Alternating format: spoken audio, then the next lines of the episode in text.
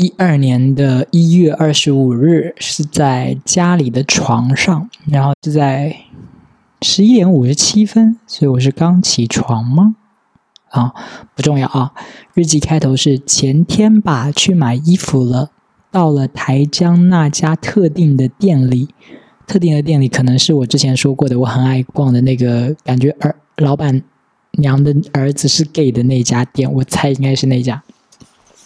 好多顾客，大家都忙着给自己挑衣服。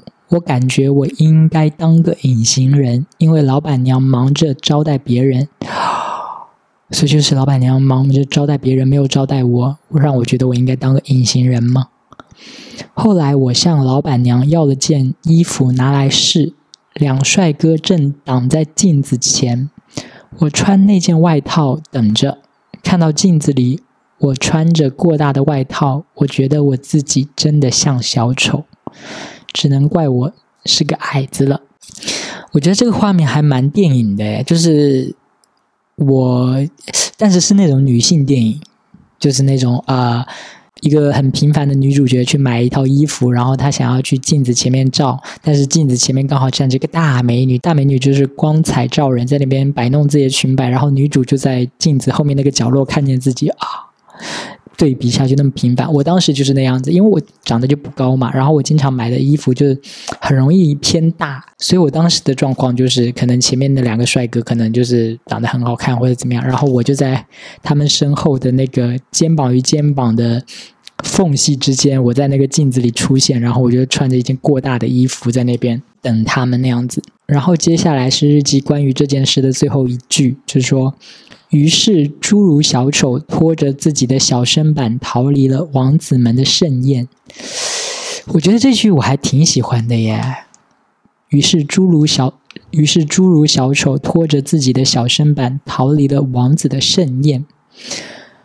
这句话听起来就很悲惨呐，就是小矮人就是在王子的盛宴上灰溜溜的走掉。但是，我觉得这件事换一个性别的话，完全就是灰姑娘的故事，有没有？甚至灰姑娘灰溜溜的走掉了，大家不会觉得很可怜。但是小矮人在王子的 party 上面灰溜溜的走掉，就感觉很可怜呐。哎，我现在对我当年就已经面对这么卷的世界了嘛？因为我现在觉得，就是现在这个世界，就是像王子一样好看的男人也太多了吧？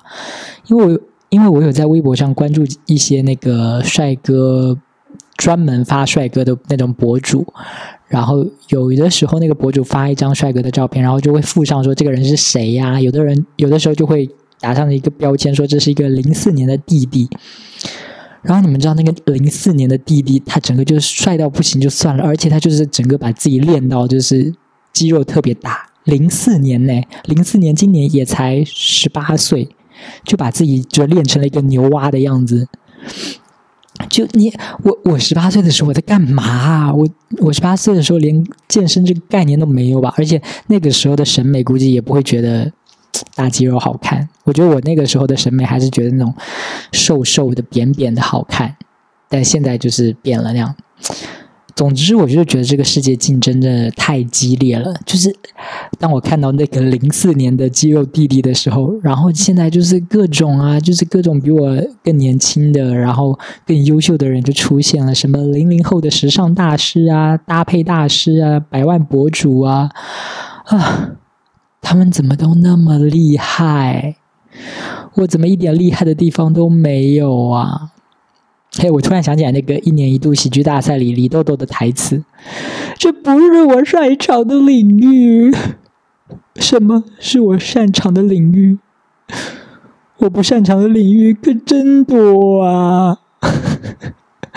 嗯，大家最近有在看一年一度喜剧大赛吗？我我好爱看。然后就是，哎，真的看到那么多厉害的人，谁能不焦虑啊？反正我就觉得我很焦虑。看到那些哇，比我年轻的，然后又好看的又厉害的那些男生们，就焦虑。哎，这是我擅长的领域，我擅长焦虑，我可真是个焦虑大师啊。然后日记接下来说，就是描述完刚刚我去那个衣服店里的那段事情之后，日记里说：“这不是我最想说的事。我最近又开始看《欲望都市》了。我希望它能激励我，因为我觉得它是关于梦想的。但它好像并没有激励我行动起来。第三次看了，第三次看《欲望都市》了。我突然发现这个 city 并，我突然发现这个 city 也许并不是真的纽约，而是作者臆想出来的。”一个充满欢乐的 city，因为欲望都市的那个呃英文名是 Sex and City 嘛，然后那个 city 就是纽约嘛。我觉得我这个分析是对的啊，纽约肯定不都是那样，只是女主角们的生活是那样子的，肯定不是所有生活在纽约的人都是那样子的。而且我发现我就是可能看了。欲望都市之后，我开始变得英中英文夹杂，开始会放羊屁了。因为我在日记里还开始写。Anyway，他还是给了我一些灵感。我希望我以后开餐厅，然后连锁上市，差不多的时候，我还想出本书，不是自传，是一些有趣的事，类似欲望都市，不一样，不能抄袭，但同样有趣。所以这本书要有怎样的创意呢？嗯，二零一二年哈，我记得我当时有在构思一个，就是想要尝试模仿《欲望都市》这样写，就是一集一集的，然后有个小故事，一个有趣的小故事的那种小说。我觉得《欲望都市》是一部那种角色塑造的成功大于剧情的那种电视剧。就是我觉得电视剧可以这样分，有些电视剧就是你会觉得这个剧情很有趣，你很想要往下看。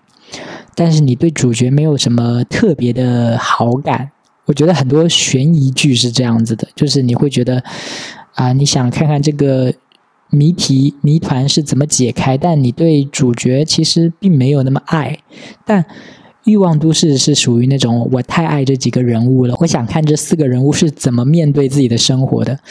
我不知道是不是因为情景喜剧就比较容易塑造出那种可爱的人呢？就比如说《欲望都市》啊，或者《武林外传》啊，你就会觉得很想要跟那些剧里的人当朋友。比如说郭芙蓉啊，比如说吕秀才啊什么的，我就觉得大家都很可爱。然后我当时二零一二年的时候，我可能受《欲望都市》的启发，我就很想写一个类似的作品嘛。我觉得我当时好像有点在模仿《欲望都市》，在构思了一部小说。但其实也不是一部小说了，我只是把人物给构思好了。我就是想了三个主角，一个主角就是那种特别 loser 的男主角，他是一个直男，然后就是特别平凡，他也接受自己特别平庸这件事情。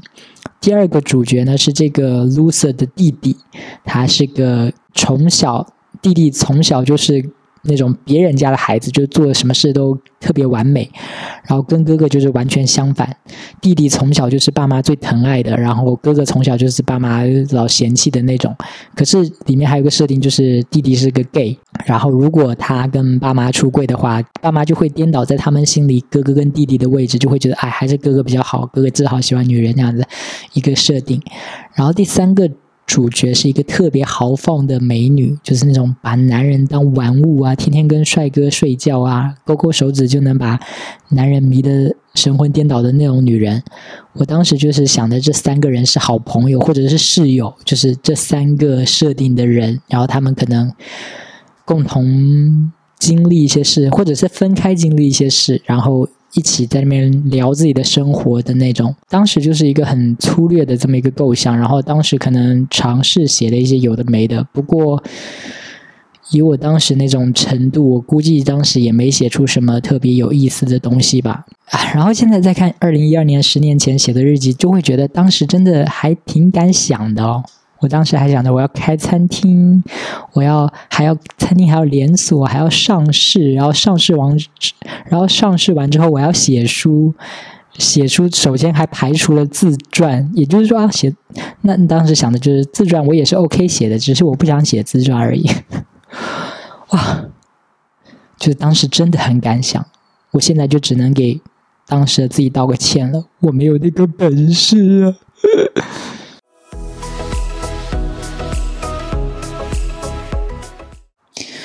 你们有没有一种经验，就是在上学的时候，呃，每个学期会发很多作业本、练习册什么之类的，然后就要在那个本子或者练习册上面写日期，就要写说这是哪一年的哪个学期这样子。打个比方啊，就比如说是二零一二年，然后你就是在每一每一科的那个作业本上面都要写，这是二零一二年、二零一二年、二零一二年。然后等到突然间你又往下了一个学年，变成二零一三年了，你就没有办法立刻改过来写二零一二的习惯。你每次写完二零一，然后你就。呀，顺手就把二写上去了。就是你要变到后面写二零一三，就是要调整到可以正常写二零一三，需要一段时间。就是我老是在上学的时期在干这种事情。然后我之所以提这个事呢，是发现我在我的日记本也在干同样的事情。就是我发现明明我日记都已经记到二零一三年了，结果我的结果我在日记本上错误的写着这是二零一二年。我是怎么发现这件事的呢？就是。因为我前段时间不是也在播客，就是同步念我自己的微博小号嘛，然后我当时有刻意安排说，同一时期的那个微博小号跟日记，我就放在差不多同一个时期念，然后我就记得我明明日记跟微博小号是同步的嘛，然后我今天一看说，哎，我微博小号都已经读到二零一三年了，怎么我日记才翻到二零一二年的一月份呢？就是微博小号都已经读到二零一三年的一月份了，可是日记往后翻却翻到了二零一二年的一月份。然后我就把那个日记本往往回翻，然后就发现，哎，前面的十二月怎么也是二零一二年，后面的一月又是二零一二年，我就发现说我原来是我那个记错了。我要不是刚好有在那个念那个微博小号的话，我估计我都发现不了这个错误。所以今天要分享的这篇日记呢，是记录于二零一三年的一月二十九号，但是我日记本上却错误的写成了二零一二年的一月二十九号。唉。人类果然是比不过机器啊！你看微博就是自动记录嘛，然后它那个发出的时间它就错不了。但是日记是我手写的，就就写错了啊！唉，人类可真是废物啊，数数都数不清楚。好，主要主要是我是废物，OK。然后呃，要分享的这篇日记呢，概括来说，主要是关于嫉妒的。我发现我其实很多日记都是有。带有嫉妒这个情绪在里面的，但是主要是在嫉妒说别人怎么长得那么好看，我怎么长得这么丑这种的嫉妒。可是这篇日记就不一样了，我要开始嫉妒一些不一样的事情了。我这个阴险小人在这篇日记在嫉妒什么东西呢？OK，我给你们念一下啊。呃，时间是二十二点二十四分，晚上十点多了。然后我是在家里的餐桌上吃完宵夜之后，然后日记正文是。晚餐是在舅妈家吃的。小舅舅说：“叉叉，就是我表弟。我晚餐是在我小舅舅家吃的。然后这个表弟是我大舅舅家的儿子。然后我小舅舅就说，这个表弟在学校做物流还是什么的，一天还是一个礼拜可以赚到几千块钱。听外婆说过，但外婆说的那个更倾向于他失败了。可是小舅舅讲的是成功了。我该说些什么？嫉妒。”对，这就是我日记里记的。嗯，关于那个什么物流，其实就是我当时我表弟他到了一个比较烂的一个，那算什么职专吗？就是一个不是很好的大学吧，反正要我也不知道那算不算大学。就在那个学校里面，然后，嗯，那种学校好像他们都是比较有钱的，家里比较有钱的那种学生，然后报那个学校，但是那个学校。不算一个特别好的学校，但是因为可能有钱吧，大家，所以大家都比较懒。然后他当时就跟几个朋友在搞一个业务，就是帮忙送快递，就是快递一般送到校门口，还是送到呃存放寄放点那个地方就完了。但是他们就是一个增值服务的那个感觉，就是说我可以帮你从这个代这个代放点送到你宿舍，送到你的人手里，但是要给一部分那个跑腿费这样子。然后就是，这就是他所谓的那个物流的那个一个什么项目吧。然后这个事情我之前听我外婆讲过，但是我外婆讲的，从我外婆口中听到的版本是说，他这个就是啊，他好像出钱，然后别人出力，但是他可能没有赚回来什么什么的。但是从我小舅舅这边听到的版本又不一样，就是我小舅舅说他一天还是一个礼拜就赚了几千块钱，然后我就开始就是嫉妒。为什么嫉妒呢？日记本里是这样说的：从小我就比他们优秀，现在他突然比我优秀那么多，我有点不能接受。我又该怎么做来超过他呢？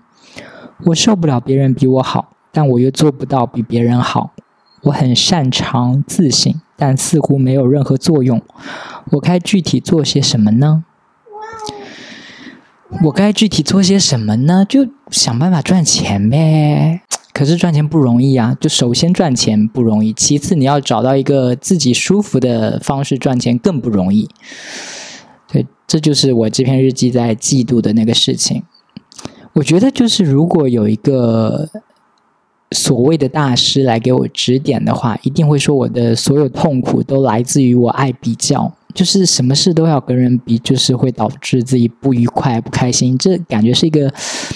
应该大家都会知道的道理，可是我觉得爱跟人比较是一个本能的事情，它是一个内在，它不是一个你可以自己去调高或者调低的那种东西，就像是一个手机的内存哈，它就是二百五十六 G 就是二百五十六 G 对吧？一百二十八 G 就是一一百二十八 G 对吧？你没有办法调它，但是音量跟那个屏幕亮度是可以调的。就是音量可以调大调低，然后屏幕可以调暗调调亮，这个是可以调的。但是我觉得爱跟人比较的这个心情，其实更像是内存，就是这是一个调不了的东西。然后我爸其实也很爱拿我跟别人家小孩比。我记得我当时应该还在上大学，还是刚毕业没多久的时候，也是在我小舅舅家。然后有一次我们就在那边，呃。有点像争辩，就是一定很像辩论嘛，一点点吧，一点点那种感觉。我爸就说：“你看看人家老陈家的儿子啊，人家现在在伦敦一个月赚两万块，什么什么什么的。”然后我就反驳我爸说：“我就反驳我爸说，那你知道人家为了送他去英国读书花了多少钱吗？花了几十万，你知道吗？你给我花这个钱了吗？”然后我爸就后来就嗯嗯嗯，就是那，就爸爸就是希望你成功嘛。我爸老是讲就是。他一拿我跟别人小孩比，我就拿他跟别人爸爸比，然后他就会说：“那爸爸就是失败了，那爸爸就希望你做的更成功啊，什么这种。”大家就服软了，但是他就还是这样说：“嗯，就是如果你爸妈爱拿你跟别人比的话，你也要拿你爸妈跟别人比，就是。”我们不是完美的小孩，难道他们就是完美的父母了吗？我都没要求你们让我当富二代，你你们凭什么要求我给你当小神童呢？对吧？哎，这么想来，我突然发现我的那个这么爱跟别人比较，是不是遗传呢？但我觉得真的就是，如果你不是一个爱比较的人的话，你真的可以省去很多的烦恼，就是不会有什么嫉妒啊这种负面情绪。不过我好像也不能把嫉妒说成负面情绪，对不对？对有些人来说，嫉妒可能是很正面的，就是有激励作用的那种。比如有些人就是嫉妒，就是美女天天可以跟帅哥谈恋爱什么的，他就自己瘦身啊、护肤啊、搞穿搭啊，就把自己变成一个美女。那这样的嫉妒就很有激励作用啊，就不像是，哎，我这种。嫉妒，我就是嫉妒归嫉妒，但我什么也做不了。我今天真的是，就是我我我其实老是，我其实一直有给自己安排一个日程作息，我是希望自己早上九点可以起来，但是我基本上每天都睡到十一二点才起来。今天就是更晚，今天睡到下午一点我才起来，比就是计划的九点晚了四个小时，哎，唉，气死了！就是我这边光嫉妒归嫉妒，但是也没给自己任何的增加行动力。这个垃圾。